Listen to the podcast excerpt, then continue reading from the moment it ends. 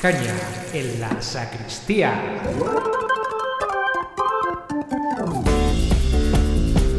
¿Qué tal? Bienvenido a otro capítulo de Caña en la sacristía.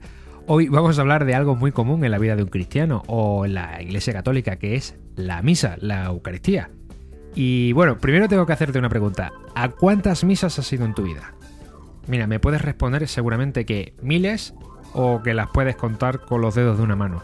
Pero mira, independientemente del número, dime cuántas de ellas recuerdas y cuántas de ellas pues se te han olvidado. ¿Cuántas disfrutaste de verdad o en cuántas estabas pensando en qué ibas a comer? ¿Cuántas se te hicieron cortas o cuántas se te hicieron eternas? Bueno, ¿de qué depende precisamente que una misa sea entretenida, profunda, que la aproveches o no? Depende de ti, depende del cura, depende de qué. ¿Es obligatorio ir a misa? ¿Y para ir a misa tiene que estar uno en una iglesia? Oye, ¿cuánto dura una misa? Bueno, pues todas estas cosas son las que vamos a intentar aclarar en este podcast. No me digas que no es interesante.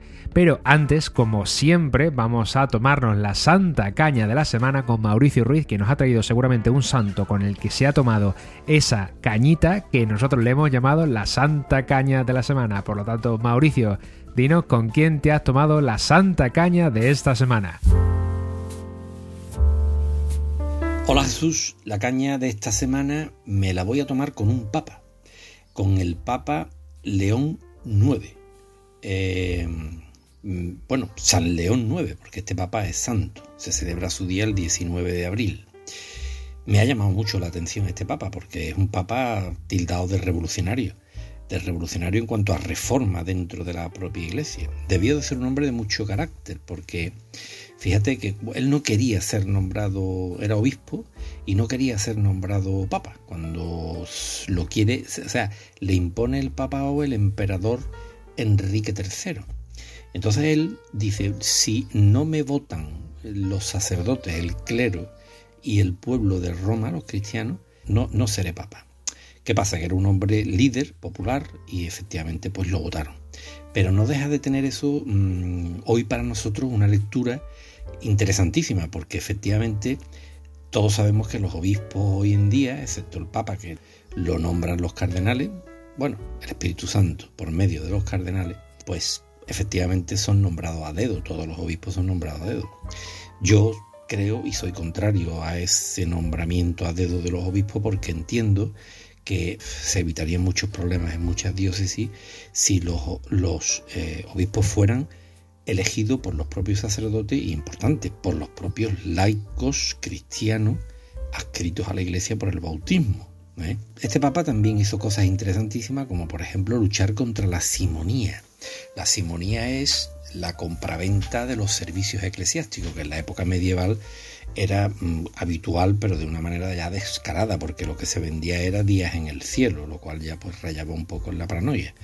Pero si lo trasladamos eso de la simonía, es decir, eso de la compraventa de los servicios eclesiásticos a la actualidad, la iglesia en parte, no digo todas las parroquias, ni digo todas las diócesis, pero sí muchas diócesis siguen con la costumbre de tener listas de precio para bautismo o sacerdotes en las parroquias que te dicen, no, yo cobro 30 euros por una misa o cobro 200 eh, euros por, un, por el patrimonio. Es decir, el propio Papa Francisco dice continuamente que no se cobren los sacramentos, que efectivamente la Iglesia tiene que ser mantenida por sus feligreses, pero mantenida en función de lo que cada uno pueda. Es decir, si yo voy y pido un servicio, pues yo le doy la voluntad al sacerdote, es decir, lo que pueda. Este papa, ya digo, también luchó contra el concubinato, porque la mayoría de los curas de aquella época pues tenían concubinas, es decir, no se casaban, pero tenían como una especie de amante para, para tener su,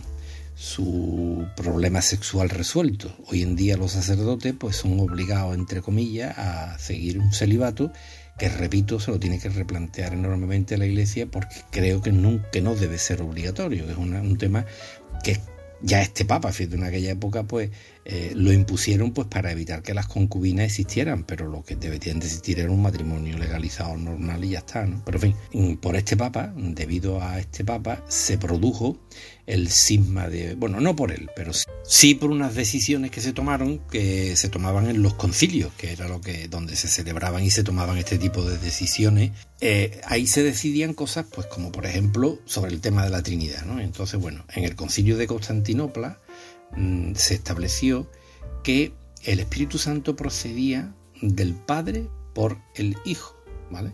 Pero en un concilio posterior eh, de Toledo, en el 589, se estableció que el Espíritu Santo procede del Padre y del Hijo. Fíjate que, solamente lo que cambia es la partícula y por la preposición por. ¿Eh?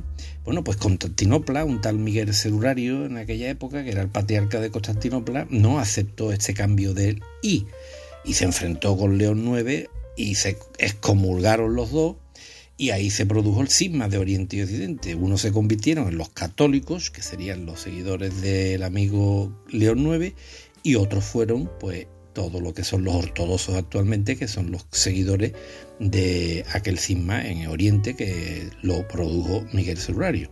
En realidad, eh, lo que cabreó a Miguel Celulario era que al decir que procedía del Padre y del Hijo, se rompía un poco el concepto de monoteísmo, porque nosotros creemos en un solo Dios, ¿vale? Y que esa fórmula, esa forma de decirlo, pues parecía que eran como tres dioses, ¿me entiendes? El Hijo, el Espíritu Santo y el Padre. Bien, ahí hay un galimatía que se soluciona pues diciendo, pero qué más da, tío, si nosotros lo que creemos es en un solo Dios y punto, y el Hijo procede del Espíritu Santo y el Espíritu Santo del Hijo y el Hijo del Padre y el Padre del Hijo, porque esa es la Trinidad en definitiva, que es un solo Dios que es puro amor y con eso tenemos que quedarnos, no comernos tanto el tarro. Y evitaríamos muchos problemas y no existiría el cisma que existe actualmente. Pero bueno, y este León IX fue un buen revolucionario y por eso lo hicieron santo también dentro de la iglesia, que casi todos los que revolucionan al final son reconocidos como santos. Un fuerte abrazo para todos. Otro abrazo fuerte para ti, Mauricio. León 9, San León 9.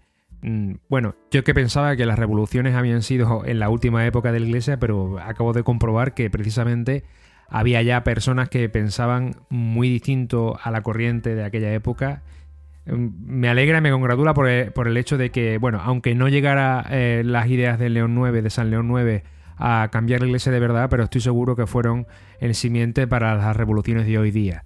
Eh, al final, pues como todo, mm, parece que nunca llega a puerto lo que, lo que hacemos, pero todo, todo queda. Siembra y recoges, eso está claro. Bueno, hoy vamos a hablar de la misa, como he dicho antes, y para definir lo que es la misa, porque como sabes, yo mm, me gusta empezar desde el principio y por lo tanto eh, definir las cosas antes de hablar de ellas, intenté investigar un poquito y me sorprendí bastante cuando vi que en internet hay mil definiciones de, misa y hay para todos los niveles. He encontrado eh, las partes de la misa para niños hasta el compendio del catecismo de la Iglesia Católica, que es de lo que hablaré ahora. Bueno, vamos a empezar no usando palabras. A ver, el compendio del catecismo de la Iglesia Católica es una síntesis del catecismo de la Iglesia Católica, que se presentó en 1992 es una especie de resumen del propio catecismo. El catecismo es el texto en el que se presenta una exposición orgánica y sintética de sintética no tiene nada, pero bueno, de los contenidos esenciales y fundamentales de la doctrina cristiana, tanto sobre la fe como sobre la moral. Por así decirlo, es la ley, o por lo menos las, las definiciones oficiales de la religión católica. Y atención, el compendio, es decir, el resumen, lo que se podría decir como eh, lo asimilable del catecismo sobre la Eucaristía, habla de que la Eucaristía es el sacrificio mismo del cuerpo y de la sangre del Señor Jesús, que Él instituyó para perpetuar en los siglos hasta su segunda venida el sacrificio de la cruz, confiando así a la Iglesia el memorial de su muerte y resurrección. Es signo de unidad, vínculo de caridad y banquete pascual en el que se recibe a Cristo, el alma se llena de gracia y se nos da una prenda de la vida eterna.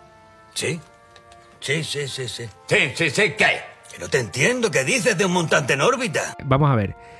Si hoy, leyendo esto, me he reafirmado en que un podcast como este es necesario para traducir y para llevar el lenguaje de la iglesia a las personas normales y corrientes que no estamos mm, dichos en este tipo de vocabulario, es que esto me recuerda a las leyes. O sea, ¿cómo pretendemos que alguien que no que, se acerca por primera vez al catecismo, que se, acerca por primera vez a la definición de misa o de Eucaristía, uno de, de, los sacramentos más importantes de la Iglesia Católica, y encuentra esta definición. Eh, la verdad es que me, ha costado entenderla a mí, más o menos yo tengo un, bagaje, imaginaos cualquier persona que quiera aproximarse a esto.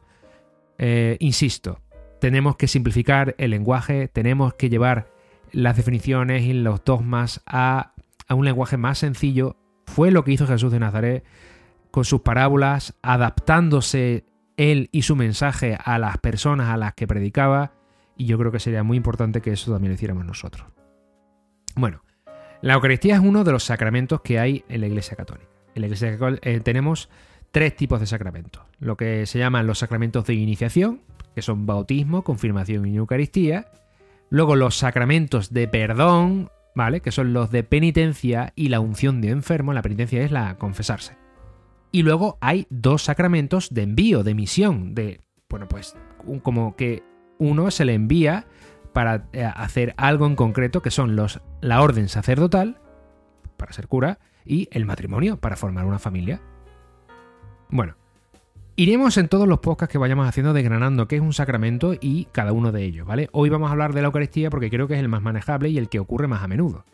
Eh, por suerte. Porque claro, la Eucaristía hay mm, todos los días. Bueno, ¿qué significa Eucaristía? Viene, yo no voy a pronunciarlo bien, pero es de Eucharistein, que del griego, pues eh, se puede decir dar gracias.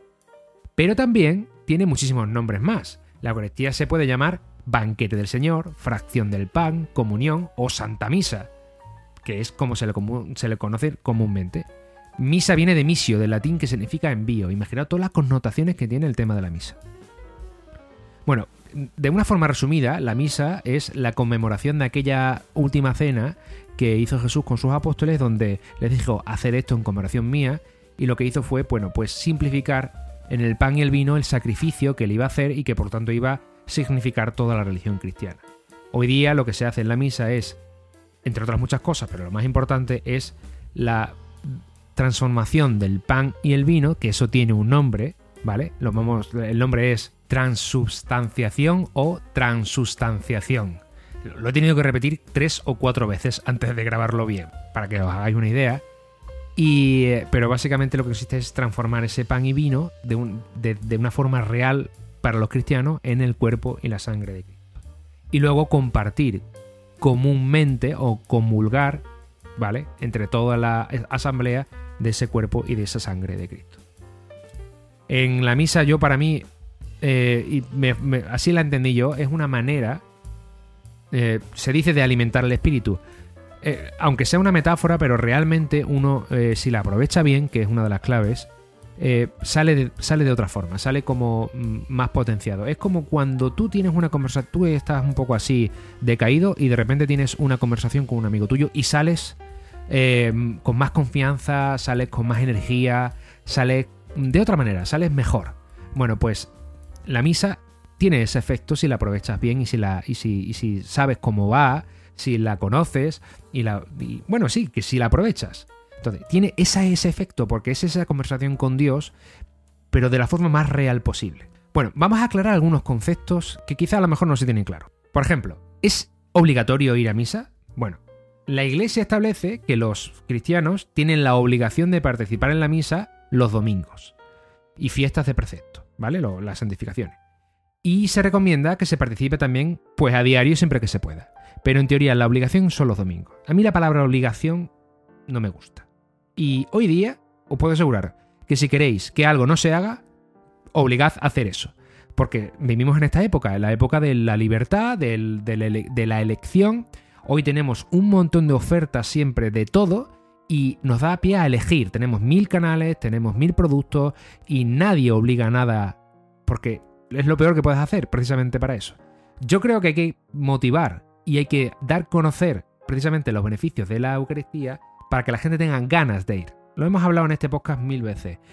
El vender este tipo de, no producto, pero sí este tipo de ritos que lo que hacen es tener muy buen resultado a aquellas personas que realmente lo aprovechan bien. Como acabo de decir, a mí me sirve, pero yo tengo la ventaja de que he sido instruido y por lo menos sé de qué va esto. Y lo que pretendo ahora mismo es precisamente compartirlo con vosotros. Bueno, una cosa es ir a misa y otra cosa es comulgar. Se dice que a la misa se, bueno, pues eso se obliga, se debe ir todos los domingos, pero comulgar se recomienda si estás preparado para ello. ¿Qué disposiciones tienes que tener para poder comulgar? Bueno, pues eh, lo que se pretende o lo que se debe hacer oficialmente es primero estar en gracia. ¿Eso qué significa? Bueno, pues no tener en cuenta un pecado de los mal llamados mortales. Si hay un vocabulario que también mm, me trae por el camino de la amargura es el del pecado, pecado mortal. Eh, imaginaos, ¿no? Bueno, eh, pecado mortal se puede llamar a un pecado en el que, bueno, pues tú has hecho algo grave de forma consciente y deliberadamente. Eh, si te sirve de guía, podías irte a los siete pecados capitales, pero básicamente cuando estoy hablando de que has hecho algo gordo y realmente has hecho daño a alguien, yo siempre catalogo como un fallo gordo y deliberado es cuando tú has hecho daño a alguien o alguien ha salido herido eh, espiritual, moral o físicamente por ti. Entonces, si, si, estás si has hecho algo mm, pues, de ese tipo, lo, suyo sería pues precisamente que te confesaras antes. Esa es una de las partes. La segunda parte es lo del ayuno, pero bueno, básicamente es una preparación, que sepas dónde vas. Eh, no hace falta tener un ayuno literal. No, estaría malo, pero bueno, el caso es que se, recomienda, ¿no? Pues que uno eh, vaya con una pequeña preparación y, bueno, ir eh, lo mejor que puedas, a fin de cuentas. No solo ya en el sentido espiritual, sino en el sentido de vestimenta, es decir, que te pongas bueno, pues como cuando vas a un sitio y, no, y si, eh, la importancia de ese sitio lo manifiestas con tu vestimenta. Dentro de lo posible, obviamente, porque yo, por ejemplo, eh, si he ido a misas en la playa, que se puede, pues ya hablaremos de lo mínimo indispensable para hacer Eucaristía, pero yo he ido a misas en la playa y obviamente estaba en bañador. es verdad que hay como una camiseta, es decir, oye, me ponía la camiseta porque decía, oye, pues eh, como símbolo de que estoy, una cosa es la playa de bañarme y otra cosa, bueno, pues me pongo la camiseta, que es lo que tenía en aquel momento. O incluso en un, comedor. Eh, bueno, pues con lo que llevas puesto en ese momento. Dicho esto, mm, aunque la preparación debe ser exteriorizada, pero habla sobre todo de una preparación interna. Bueno, dicho esto, la Eucaristía, una vez que empieza, tiene dos partes, ¿vale? Una liturgia de la palabra y una liturgia de la Eucaristía propiamente dicha. Liturgia significa culto o servicio público, ¿vale? Se podría traducir de esa manera. Normalmente la, Eucaristía comienza con una pequeña procesión, puede ser más solemne o menos solemne. Si es solemne, pues va una cruz y en orden inverso a jerarquía, es decir, primero monaguillos, luego cura y si va algún obispo, pues el obispo el último, ¿vale? Eh, en ese orden. Y bueno, es un simbolismo como que Dios nos guía, ¿no? En ese sentido. Si es, pues, si solo hay un cura, pues el cura sale, es hacer el gesto de salir, ves el altar y tal. Bueno, el sacerdote normalmente tiene que ir vestido o revestido con un alba, que es pues un alba, un cíngulo, que es el cordón, una estola, que es como las, eh, las bufandas de los equipos de fútbol, y no es necesario, pero muchas veces lleva una casulla, que es como, bueno, pues otro, como un poncho, ¿vale? Más, más grande. Si habéis dado cuenta eh, y vais a algunas misas, veréis que estos, estas vestimentas, sobre todo la estola y la casulla, tiene distintos colores. Bueno, pues cada color es simbolismo del año, del momento litúrgico en el que se está viviendo. Por ejemplo, el blanco se usa en Navidad, en Pascua, después del Domingo de Resurrección, en la fiesta de la Santísima Trinidad, la Santísima Virgen María, el rojo se utiliza precisamente en las festividades de los mártires, en Pentecostés, la fiesta de la cruz del, Viernes Santo y en las misas por la confirmación, ordenación de los obispos, sacerdotes, diáconos y en otros ministerios también se utiliza el rojo. El morado se usa en Asiento y en Cuaresma y en los funerales. Y el verde se usa el resto del tiempo, lo que se llama el tiempo ordinario. Bueno, pues esto sería el cura, ¿vale? Una de las cosas vitales para celebrar la Eucaristía, un sacerdote, porque es el que tiene los poderes para la, la transustanciación que hemos dicho antes. Eh, me he aprendido la palabra y ya no se me olvida. Bueno, eh, ¿cómo empieza la Eucaristía? Es curioso porque normalmente si, si la, eh, la coges desde un punto de vista útil, dices, bueno, es un momento en el que yo pues voy a orar en varias dimensiones. ¿Os acordáis del podcast pasado? Hablamos de los beneficios de la oración. Bueno, pues la Eucaristía tiene varias oraciones que sirven para varias cosas. Es un momento en el que podemos aprovechar precisamente para este tipo de acción. donde está todo resumido, todo guionizado y por lo tanto, bueno, pues tienes una guía completa de oraciones, con lo cual viene muy bien. Es un momento de, desconexión de la vida y un momento en lo que te centras un poquito en ti y en Dios. ¿Cómo empieza? Bueno, pues empieza reconociendo precisamente que no somos perfectos. las, las Eucaristías siempre empiezan con el reconocimiento de los pecados y de ¿para qué? Para prepararte precisamente para recibir a Cristo, pues bueno, por reconocer precisamente que no eres perfecto y pedir perdón. Esa fórmula, que sepáis, por si no lo sabéis, ya automáticamente se nos quedan perdonados los pecados veniales, ¿vale? Un pecado venial es un pecadillo, es un fallito menos eh, gordo que el pecado mortal o el grave, ¿vale? Eh, pues yo qué sé, pues como por ejemplo faltar a misa dominical, podría decirse, ¿no? Pero sí es verdad que son más, eh, algo más, más flojillos. Bueno, pues esos pecados ahí se perdonan.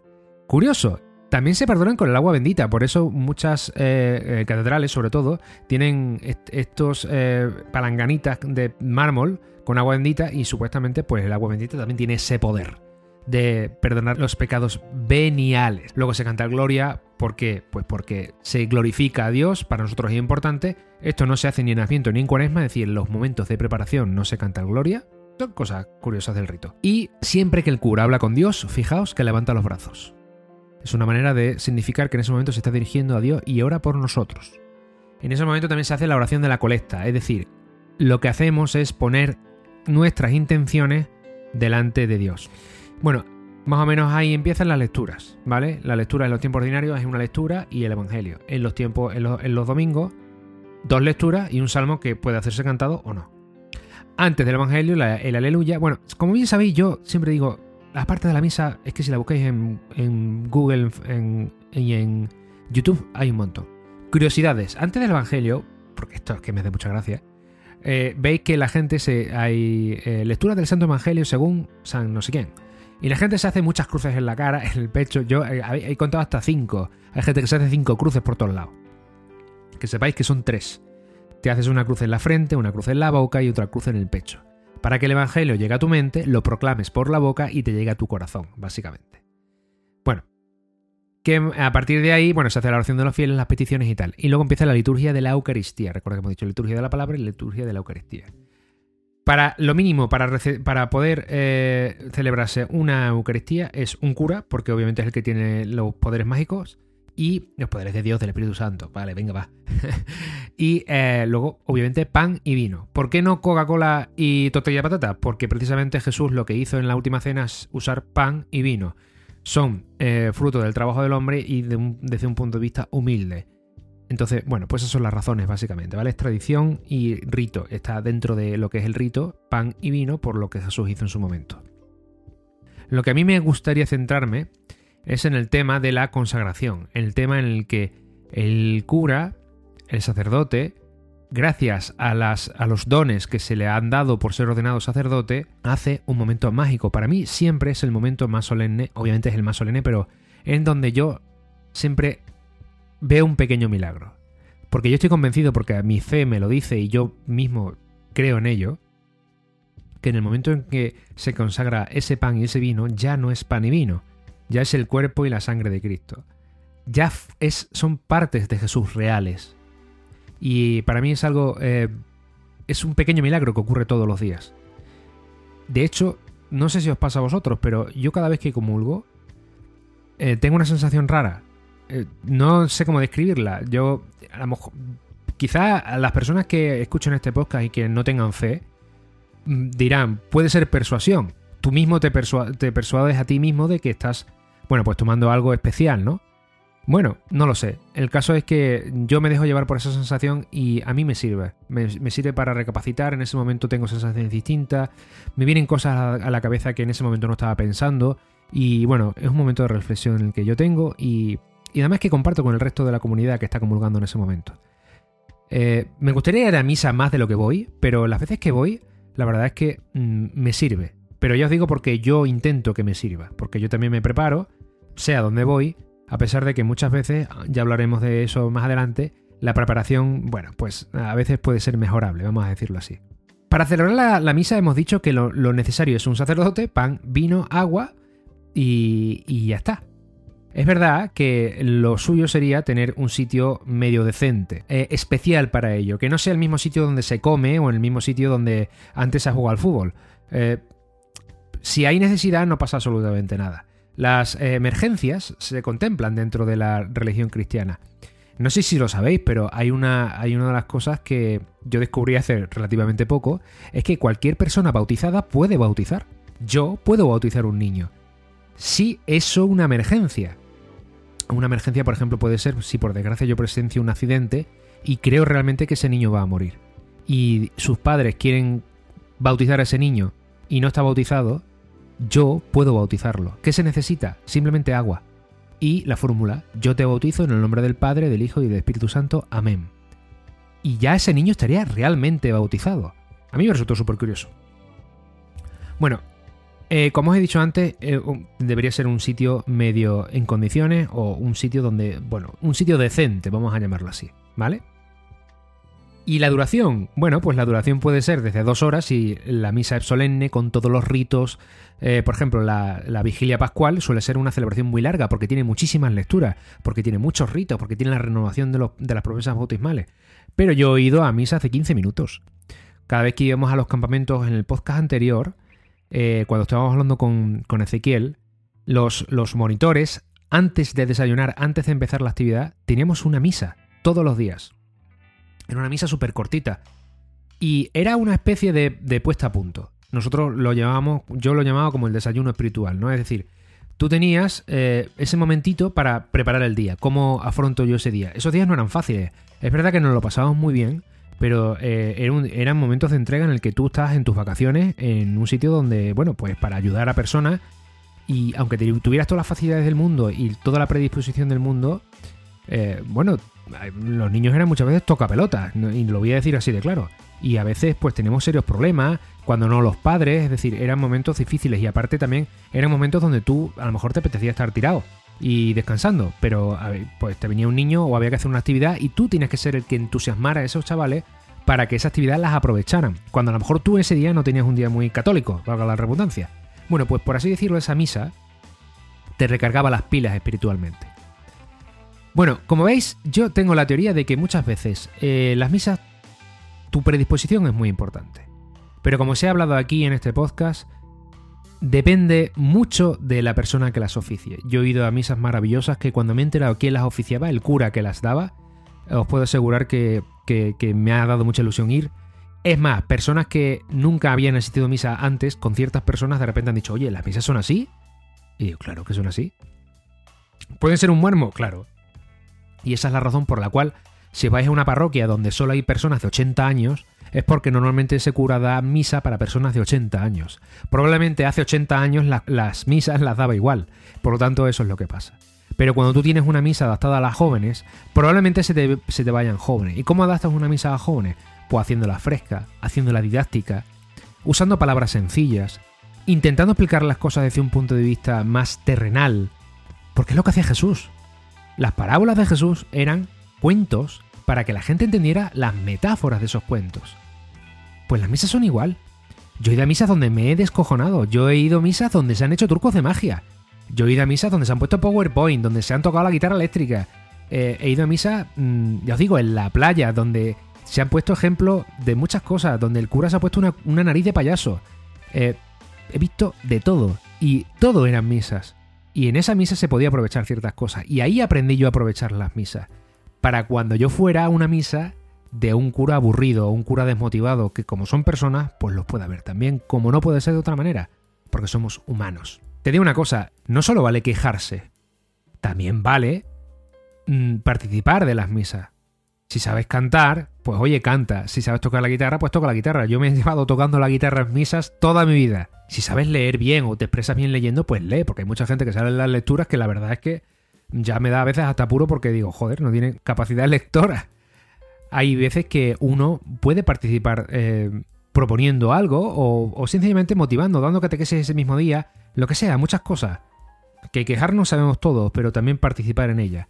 Yo he estado en misas donde hemos estado sentados en el suelo con luces, con efectos visuales, con teatros en medio de la Eucaristía, porque pretendíamos que la gente captara ese mensaje y eso luego ya te sirve para el resto. A la comunidad eclesial, a la comunidad sacerdotal, por favor, entended que las personas que están allí necesitan vuestra motivación. No es oír misa como antes del Concilio Vaticano II, es que la misa sea una oración, hacer partícima a la comunidad, no que la comunidad te siga a ti como cura, sino que tú impliques a la comunidad en tu oración. Yo he visto misas con aplausos. Y eso es lo que hace que tú de repente te encuentras dentro de una comunidad, que eso es lo importante. Común unión, siempre me lo han repetido. La comunión es la común unión de todas las personas que estamos allí. Y ahí es cuando se ve realmente el significado de la iglesia que ponía el compendio del catecismo de la iglesia católica. Cuando hablaba de el sacrificio mismo del cuerpo y la sangre del Señor Jesús. Cuando tú ya tienes el concepto aprendido, ya no hace falta que te expliquen más cosas, porque si tú lo vas desgranando va saliendo. Y si alguien se acerca a una parroquia a misa y lo que se encuentra es un cura que habla para su sotana, lleno de confeligreses de más de 80 años que están medio dormidos, algunos incluso rezando el rosario, como se hacía antes del Concilio Vaticano II, ¿creéis que va a volver a ir otra vez? No, por supuesto que no. Prepárate tú para asistir a misa para saber dónde vas. Pero comunidad eclesial, preparaos las misas para que la gente tenga ganas de ir, para que no tengamos que obligar a nadie a hacer algo, sino que sea una delicia ir, para poder tener durante un momentito sentir la gracia de Dios en la común unión de todos. Esta es mi reflexión. Yo creo que, mm, bueno, podemos estar todos de acuerdo o no. Yo te invito a que en redes sociales, pues si quieres, eh, me comentes la tuya. Sabes que estamos en Facebook y en Instagram. Caña la sacristía. Y nada, hoy vamos, voy a hablar con Eli otra vez, con mi mujer. ¿Sabéis por qué? Porque mira, este fin de semana, eh, todo tiene su sentido. Este fin de semana mi hijo David ha hecho la primera comunión. Y eh, pues Eli ha estado viniendo últimamente a más Eucaristías que antes. Prácticamente ninguna iba antes, pues ahora ha asistido a más.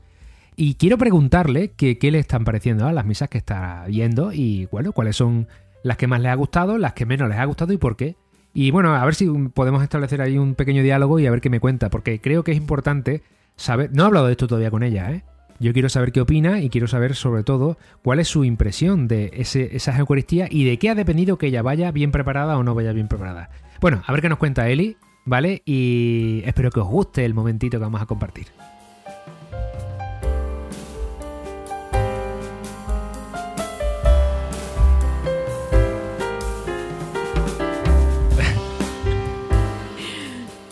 Bueno, si te parece vamos a empezar ya, ¿vale?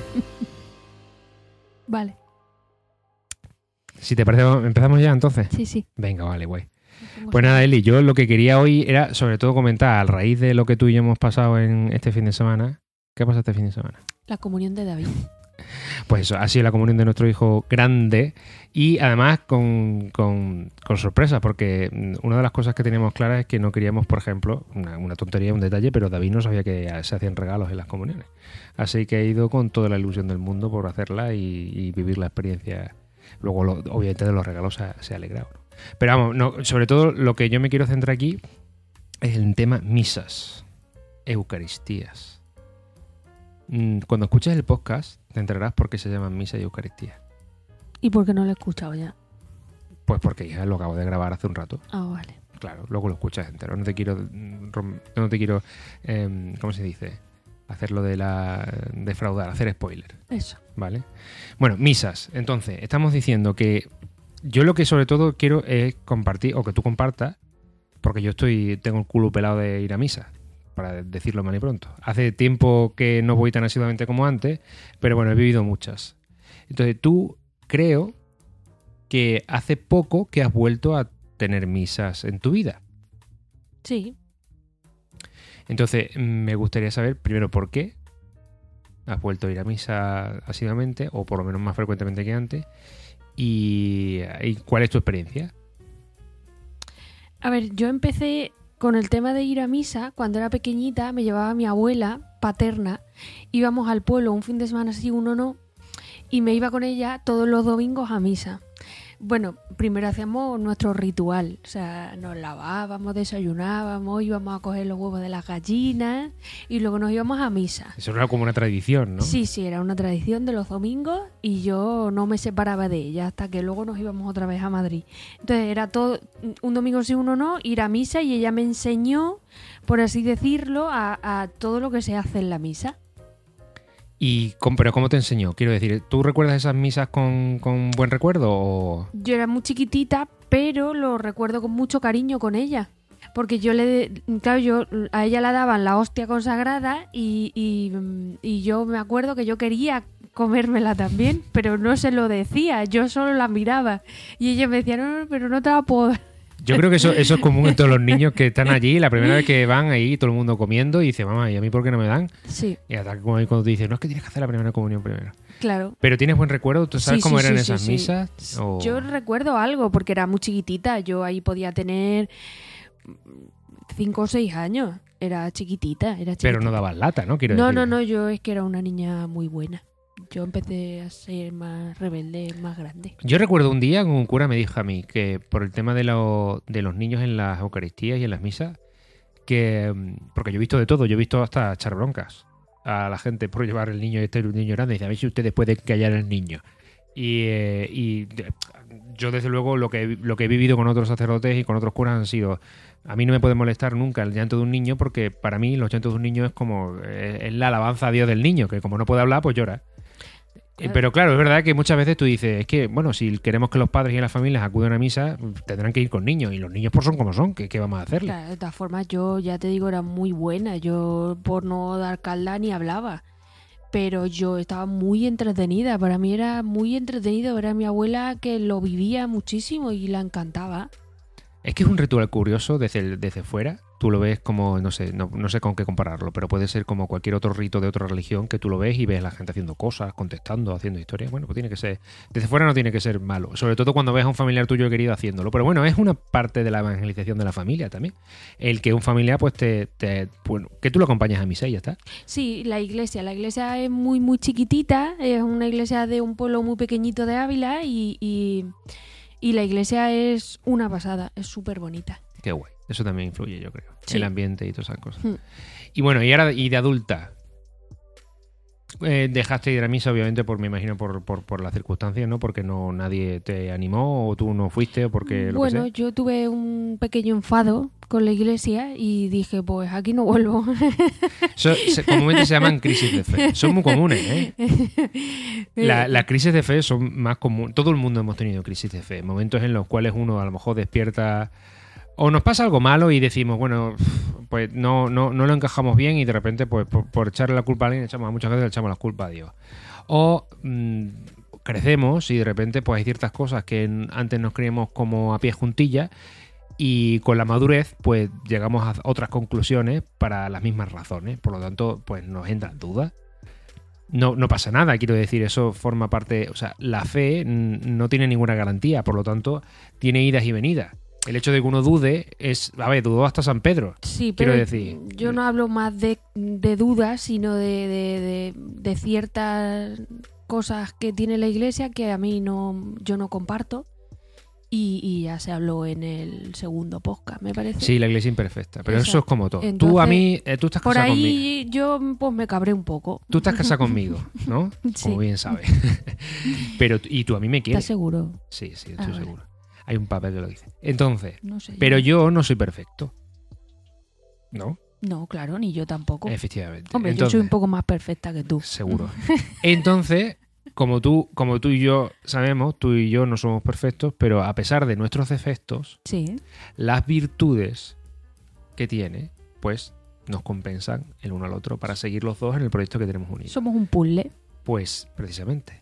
La iglesia, a pesar de sus defectos, yo personalmente pienso que en vez de decir, como tienes estos defectos, me voy, pues yo pienso, como tienes estos defectos y estas virtudes, pues bueno, entiendo cierta parte de los defectos e intento aprovechar y compensar con las virtudes. Eso es lo que hago yo, pero yo entiendo Sí. y comprendo perfectamente a la gente que con, con ciertos aspectos, por esto hago este podcast y por esto también participas tú, porque a mí también me gusta evangelizar contigo, el hecho de decir, oye, pues vamos a ir descubriendo poquito a poco esas partes positivas que a mi juicio, compensa las negativas. Sí, sí, totalmente. Sí, muchas veces también dejas de hacerlo porque tu vida pues te lleva por otros sitios, trabajo. Sí, porque te da pereza, por lo que te sea. da- claro, efectivamente, amistades y cosas que no. Es curioso, pero lo de la pereza lo digo siempre por eso, porque tú, con respecto a las misas, mm, quiero decir, ¿ha habido alguna positiva o, o ha habido algunas misas buenas? ¿Cuál es la mejor misa que recuerdas?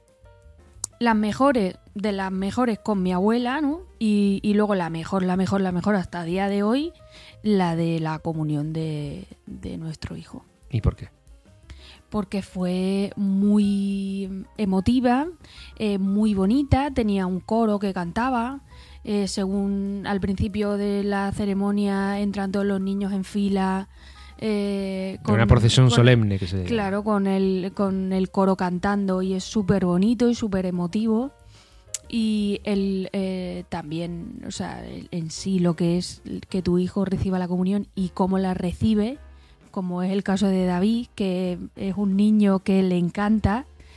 Y luego eh, también el tema de, mm, del cura que te da la misa, que te la dé eh, mm, haciéndote incluso bromas, eh, haciéndola súper amena. Es que a mí se me hizo muy corta porque yo me quedé como con ganas de más, como decir, me hubiera quedado aquí dos horas más, pero no solo yo, porque muchos de nuestros familiares se sorprendieron de la misa que dio el cura y, y la verdad es que hubieran estado mucho tiempo más. Pero eso es porque están acostumbrados a otro tipo de misa. Sí, sí, las misas normales, por así decirlo, entre comillas. Que es una misa normal, por así decirlo, entre comillas. Pues Para ti, ¿o qué, cómo, lo, cómo entiendes tú que normalmente son las misas? una misa seria, que te leen párrafos del... de- no quiero ser cateta, pero te leen No, párrafos de la Biblia o de... Sí, sí, las lecturas. Claro. Pues, pero todo muy serio, muy muy estructurado, Tú, muy... Si yo te dijera que la misa se entiende como, o debería entenderse como una fiesta, ¿tú cómo te quedas? Pues como la he vivido yo este domingo pasado, pues sí, es una fiesta. Pero como las he vivido anteriormente, pues no, no, es más bien casi un entierro. Efectivamente. Bueno, la hay para, Ah, sí. hacer- para los entierros, pero A también ver, hay momentos festivos, Eso como, viene luego en la peor. Claro, como la que vivimos, por ejemplo, el Domingo de Ramos, que también fue muy bonita, ¿verdad? Eh, Sí, sí, sí, Y también fue larga, ¿eh? sí, pero la dio el mismo cura que hizo la comunión de David y la hizo muy, muy, muy alegre. No, el Domingo de Ramos tú y yo no fuimos con... no, eh, Perdón, es verdad, Sí. la dio otro cura, pero que también la hizo muy alegre, haciendo incluso, haciendo incluso alguna broma.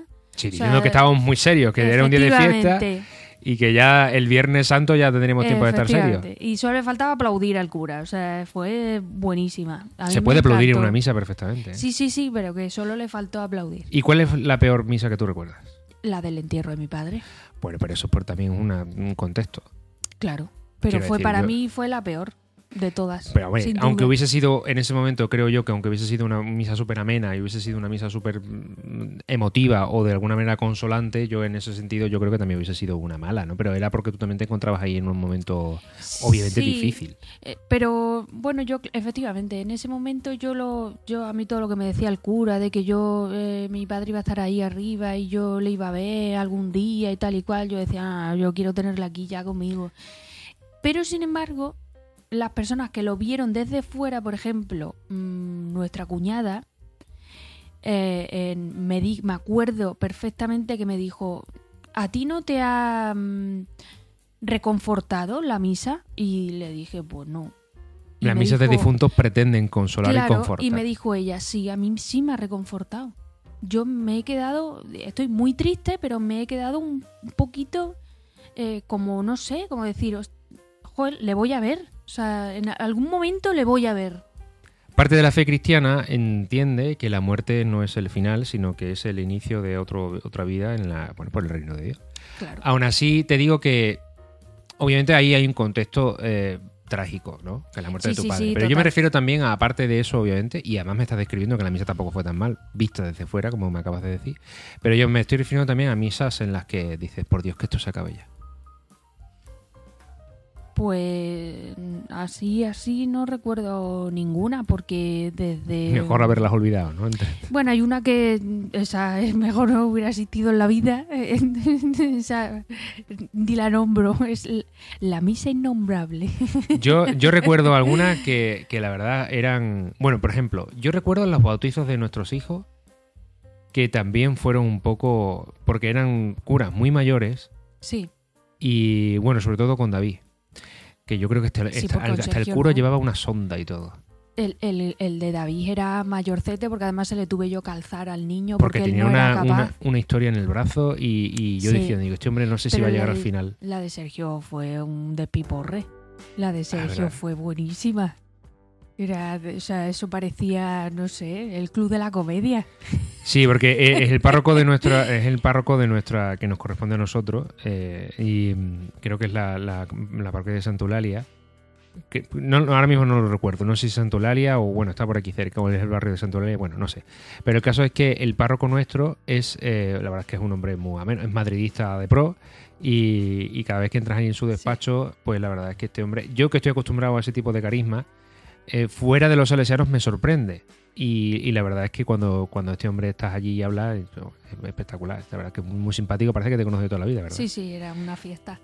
Yo siempre, yo soy de los, de, de los que defiendo que, obviamente, para que una misa sea amena, también tiene dos, dos connotaciones. La primera es la tuya.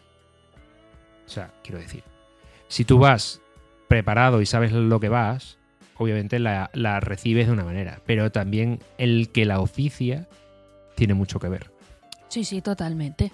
¿Tú Sí, crees sí, que la gente se prepara esas misas o hay gente que las da de pasada? Yo creo que hay gente que le gusta lo que hace y hay gente que yo creo que está ahí porque no le queda más remedio. Porque si no, no es normal. Pasa, a que pasa como en todos los trabajos. Totalmente. Tú cuando vas a un sitio que supuestamente te atienden con alegría, con tranquilidad, con cariño y con profesionalidad, pues se nota. Sí. Sea el trabajo que sea.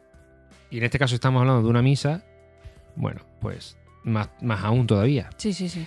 Tenemos pendiente una cosa tú y yo, Sí. que es, hemos Me da visto... miedo. No, no, no. Hemos visto que mm, en, el, en Disney Plus hay un programa del Papa. Sí. Y lo queremos ver, ¿a que sí? Tenemos Sí. que comentarlo tú y yo. Pero hay unos algunos adelantos que mm, yo no lo he visto, yo solo he visto algunos cortes, pero hablan precisamente del tema de la mujer dando misa. Que le preguntan, oye, ¿cuándo vamos a ver, por ejemplo, una mujer papa o una mujer dando misa? ¿Tú qué opinas de eso? Me parece... Yo estoy de acuerdo, ¿eh? quiero decir que a mí me encantaría ver una mujer dando misa. Claro, a mí me parecería bien. De hecho, porque no puede ser. Bueno, ahora mismo yo lo tengo fresco en la memoria, pero hablaba de, de que el papel de la, en la iglesia del hombre y la mujer está bien definido y por lo tanto, pues es dogma de fe en ese sentido, que eso significa, por así decirlo, que es ley. Aún así, yo siempre, a mí me lo explicó un día un sacerdote en el que hablaba que, a pesar de que es discutible el argumento hoy día, pero el argumento era que era tradición en la iglesia, que formaba parte, por así decirlo, eh, bueno, pues de que como se han repartido los papeles dentro de la iglesia, la mujer tiene un papel muy importante, pero hace cosas que el hombre no. Y el hombre hace cosas que la mujer sí. Bueno. Algo parecido es como, a ver, tú y yo que hemos compartido mm, días de Navidad, Sí. el día de Navidad, como tú bien sabes, en mi casa, mi abuela, ahora ya no porque ella no puede, pero mi abuela hacía una sopa de marisco. Sí. No es la mejor sopa de marisco del mundo, aunque estaba muy buena, pero el hecho de que mi abuela hiciera la sopa de marisco, o sea, esa tradición de mi abuela ese día hacer sopa de marisco de esa manera, el olor que hay ese día, el ambiente que hay ese día, o sea, es una tradición que a pesar de no ser la mejor manera de hacer las cosas, pues el hecho de que se produzca de esa manera a mí me resultaba muy gratificante. Y cuando formas parte de esa tradición, pues la verdad es que eso gratifica también mucho. Esa es la explicación que a mí me han dado sobre por qué los curas son hombres y por qué las mujeres no pueden ser sacerdotes por tradición y porque esa tradición, pues bueno, pues para la iglesia las tradiciones son eh, tienen las raíces muy profundas. Yo no niego que esa excusa sea buena o mala. Lo que, lo que admito es que hoy día la sociedad está más que avanzada para evolucionar en ese sentido. Sí, sí, sí. Yo no me... eh, verás, que yo lo de las tradiciones también lo respeto. Menos no solo respetarlo, sino darles valor, Eh, que no sé si tú... Efectivamente. O sea, yo doy valor a las tradiciones de la iglesia, mm, totalmente. O sea, me parece que si ha sido así hasta ahora, bueno, pues sus normas y sus historias tienen. Yo ahí no entro. Que pueden implementar que ahora que la mujer de misas y tal y cual, me parecería bien. Pero que también me parecería bien si siguen como están, la verdad, sinceramente. Que, que no es porque mm, ahora que, no sé, con, con la época que estamos pasando ahora con el tema hombre, mujer, tal igual, que me Sí, da igual. El tema está súper delicado. súper por eso sensible. yo no voy a entrar ahí. Por eso digo que, que a mí me parecería bien cualquiera de las dos opciones. A mí O sea, que particularmente- entre o que no entre. Ten en cuenta que lo que un sacerdote puede hacer, que no puede hacer el resto de personas, los poderes mágicos que tienen, son sobre todo mm, consagrar, es decir, convertir el pan y el vino en, el cuerpo y la sangre de Cristo, y también confesar. Pues te digo yo una cosa, que el papel de la mujer que siempre se ha, se ha visto dentro de la iglesia como de madre, ¿no?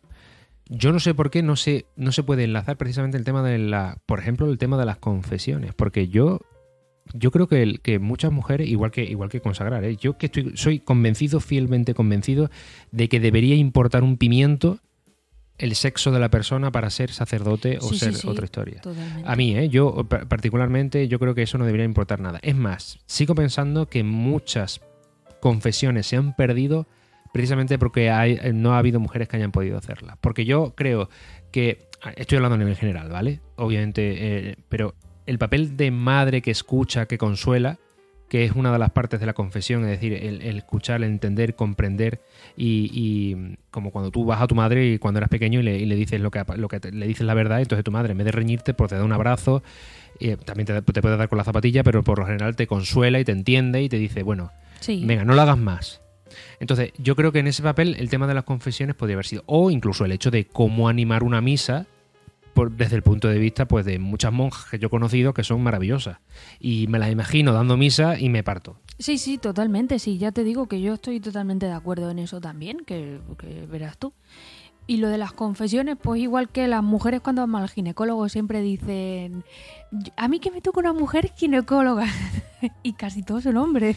Sí, por eso. eh, cada vez hay más, ¿eh? Cada sí, vez hay sí, más. sí. A- Bueno, de hecho a mí me han tocado ginecóloga para tener a mis niños, eh, de los dos.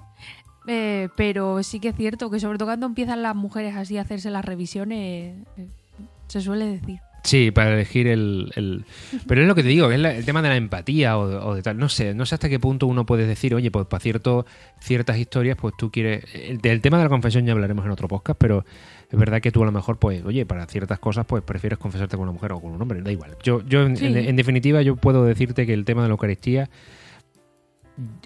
Por ejemplo, el tema de los cantos.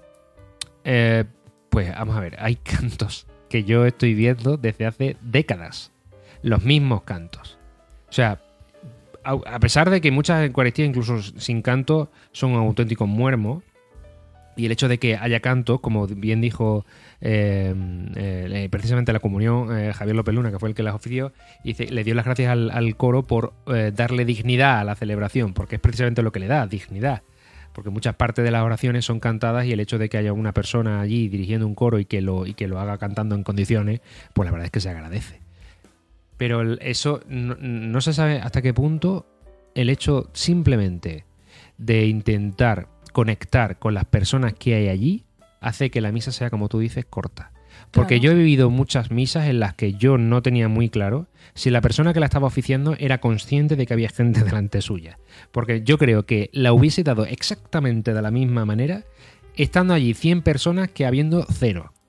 O sea, es, es una, algo triste porque precisamente toda aquella oportunidad que mm, podría ganarse cuando una persona se arrima a una parroquia por el motivo que sea y de repente va a misa y, y se encuentra ese muermo, la mayoría de las veces dice, mira, yo aquí no vuelvo más. Totalmente. Pero en tu caso, tú ya me has manifestado que me has dicho, oye, pues mm, hay algunos sitios de Mérida, que es donde somos, donde no conozco las parroquias. Por ejemplo, no, no conoces la propia Basílica Santa Eulalia, que es la de la patrona. No, no me has llevado. Eh, No te he llevado. Entonces, que Qué tiene fuerte. Pero digo, oye, pues la próxima vez tenemos que ir a misa, pues vamos allí. Y tú dices, oye, pues mira, me parece bien. Sí, a ver qué tal. Ahora tienes curiosidad por saber cómo son las misas, porque tú has visto Claro. una en condiciones y ahora dices, pues quiero ir. Quiero... Bueno, he he en los últimos días he visto unas cuantillas así en condiciones desde que David está haciendo la catequesis. Tú fíjate, ¿hasta Bueno, qué punto? ¿Hasta qué punto tú ahora, por haber tenido una buena experiencia en las misas, tienes ganas de seguir yendo. Pero yo creo sinceramente que mis ganas de ir a misa ha sido por el tema, eh, el- la comunidad que hay en los salesianos, la gente, el cura. Yo creo que es más bien el ambiente. Bueno. No sé, a lo mejor voy a otra iglesia y te digo, ostras, qué ambiente más guay. Y te digo, pues mola un montón también. No sé. Claro, es que ten en cuenta que el ambiente también lo provoca en la persona que la oficia, las personas que van allí que están más o menos eh, pues motivadas de alguna manera. Entonces, es que eh, es todo un poco. Yo creo que al final es como, es como todo. Al final, eh, algo que se prepara con cariño y con ilusión, es muy difícil que salga mal. Normalmente sale bien. Y la gente que percibe eso y que está siendo partícipe de eso, al final conecta. No, no quiero compararlo de esta manera, pero es como si tú vas, por ejemplo, a una obra de teatro tú vas a una obra de teatro y tú ves que los actores están muy compenetrados, que en su objetivo está contactar con el público y, el, y conectas con ellos. Y Sí, de sí. repente ese grupito de público, tú estás allí y parece que son tu grupo de amigos que habéis ido para allá. Hace que en- se interconecten unos con otros. Porque te ríes de lo mismo, porque te hacen gracia las cosas, o porque sencillamente no hace falta que te rías, porque muchas veces lo asociamos todo a que no tenemos que reír. No, sencillamente pues es agradable, porque, porque te han explicado las cosas, porque las has entendido. Sí, sí, sí, totalmente. Entonces, yo eh, siempre eh, intento, o intentamos, desde luego, cuando vayamos a los sitios, pues a, a lo mejor nos encontraremos más muermos, menos muermos. No. Claro, por eso te digo, a lo mejor es, no sé, es una sensación mía que, que es, es muy agradable ir a las misas allí y a lo mejor me lo encuentro en otra iglesia. Puede ser. Teniendo en cuenta que también es verdad que parece que vamos buscando un espectáculo. No, no, no, no, hay que- para hay- nada. No espectáculo en el sentido de que algo que nos entretenga, sino que también no olvidemos que vamos a, bueno, pues a una misa no, no dejas de ser, pues eso, una oración y, y al final Sí, pero hay curas que te hacen entender las cosas Eso es. y hay curas que leen de pasada lo que tienen que leer y ya está, y hasta luego. Yo he visto... Entonces yo eh, los sí. curas que me hacen entender las cosas como ha sido el caso, pues ostras, es que yo voy a misa ahora con otra con otra perspectiva, ¿no? Con otra forma de verlo, no como si fuera una obra de teatro precisamente. Sí, pero tampoco por como si fuera un discurso político, que mucha gente... Yo he visto no. homilías leídas. La homilía, la parte que hay detrás del Evangelio, donde se explica el Evangelio, donde se explican las lecturas, yo he visto, eh, le- o sea, tochos de dos o tres folios leídos seguidos. Y yo de repente digo, madre mía, por Dios, que esto acabe ya. Y en la, yo lo he dicho también antes, yo he visto homilías con trucos de magia, he visto homilías con una nariz de payaso, he visto homilías con eh, con, cosas, quiero decir, con, no sé, con eh, muñecos, con historias que al final uno, y no es precisamente para niños, ¿eh? estoy hablando de, personas adultas, o sea, personas jóvenes, adultas y de todo tipo y color. Y oye, ¿no te sorprendió ver misas en, un- el patio de una casa? Eso era lo que yo te iba a decir ahora. Me la has quitado de la boca, te lo juro. Eh, o sea, te he dicho la peor misa, la mejor misa y ahora te iba a decir la misa más sorprendente. Yo me estoy bañando en una piscina y de repente mm, me seco y estoy en una misa. Sí, flipante. Porque la Asociación de, Sal- de Salesianos Cooperadores de Badajoz eh, organizó un encuentro. eh, bueno, es una asociación de laicos, pero de cristianos comprometidos. Y la verdad, pues que organizó en, en- en la casa de uno de ellos, pues un encuentro, una, una pequeña convivencia, donde pues se ofició una pequeña Eucaristía. Porque se puede. Sí, sí, fue un cura allí. Se preparó la mesa con el mantel, el cura con su túnica, creo que se llama, no sé Sí, bien. ya, mira, en el podcast tenemos las partes, se llama Alba, Cíngulo, Estola. Estola es la, como la bufanda del, del Pues se lo puso todo y, y- y- y nosotros sentados en sillas de piscina. Y Dignamente vestidos, claro, Total, total. O sea, dignamente vestidos, quiero decir, íbamos de, de piscina. No íbamos con el bikini o en el bañador, no, nos pusimos nuestro vestidito las Eso mujeres es. y la camiseta los hombres para, hombre, tener un poco de, de, de Pues mira, ya Y- sabes pero vamos, en bañador, básicamente. Que, que para hacer una Eucaristía hoy día nada más que se necesita un cura, porque obviamente tiene que tener un cura, pan y vino. Sí, sí, total. Y ya está. Bueno, pues yo, eh, Eli, me alegra mucho haber compartido este momento contigo, entre otras cosas porque ya iremos viendo el, a ver cómo van estas misas. Ya me irás contando, porque tendrás que salir más veces por aquí, ¿no? Hombre, claro, yo ahora después el siguiente podcast te tengo que enseñar, te tengo, perdón, que dar mi opinión sobre las confesiones, por ejemplo. Nos tenemos que confesar tú y yo aquí No. en el podcast. Por, por- tú sabes que tenemos que. Estaría guapo, la- ¿eh? Sí, no te digo yo que no, pero yo no te puedo confesar a ti ni tú a mí oficialmente. Eso no, tiene que no, ser a través de un eh, sacerdote. hombre, pero es para que la gente entienda cómo se confesaría una persona que no se ha confesado nunca. Tú tendrías que. Podríamos hacerlo una. Pero bueno, no hace falta. Podríamos traer un sacerdote y confesar en directo. También. Bueno, eso ya a ver quién se atreve. Eli, pues nada, vamos. Quedamos pendientes de dos cosas. Tenemos que comentar el, el- el programa este de Benedicto, o sea, no, de, uh, ya me he desactualizado, del Papa Francisco de Disney Eso. Plus. Que me cae muy bien, ¿eh? Pobrecito Benedicto XVI, que en paz descanse. Y, y luego también a ver qué tal ha ido ese recorrido por las misas de Mérida, ¿te parece? Me parece. Bueno, tendremos que cenar, ¿no? Sí. Siempre que acabamos, acabamos de hablando de Dios, vamos a cenar, vamos a comer, vamos a hacer algo. Siempre. Bueno, pues eso es. Pues no sé. Es vicio. Despídete, ¿no? Bueno, pues adiós. No, pero tú... tú- Ye- mis adioses. Sleep by. Si David el Nomo levantara la cabeza, estaría orgullosísimo de esa despedida. Bueno, antes de decir definitivamente Sleep By a este podcast, quiero hacerte una pequeña reflexión. En este un mundo en donde vemos constantemente que hay guerras, que la gente se enfrenta unas con las otras, que hay discusiones, que parece que todo va a cuesta abajo, quiero hacerte ver que al lado de tu casa hay una parroquia seguramente o una iglesia donde están ocurriendo auténticos milagros. No solo los milagros que ya conocemos de personas que ayudan a otras, que son los milagros que realmente importan y los milagros que vemos todos los días y no les damos importancia. Es que hay un milagro de verdad. Hay un milagro dentro seguramente con un sacerdote haciendo que el pan y el vino se conviertan en otra cosa, se conviertan en Dios. Y eso ocurre al lado de tu casa. Te invito a que vayas a verlo, y no solo a verlo, sino a contemplarlo. Te invito a que reces delante del cuerpo de Cristo y te invito a que comulgues del cuerpo de Cristo con el resto de la comunidad, porque eso lo que va a hacer sencillamente es hacer tu vida mejor. Creo profundamente en ese milagro y es algo maravilloso que Dios nos puso hace dos mil años a nuestra disposición. Así que disfrutemos de ello. Sleep by.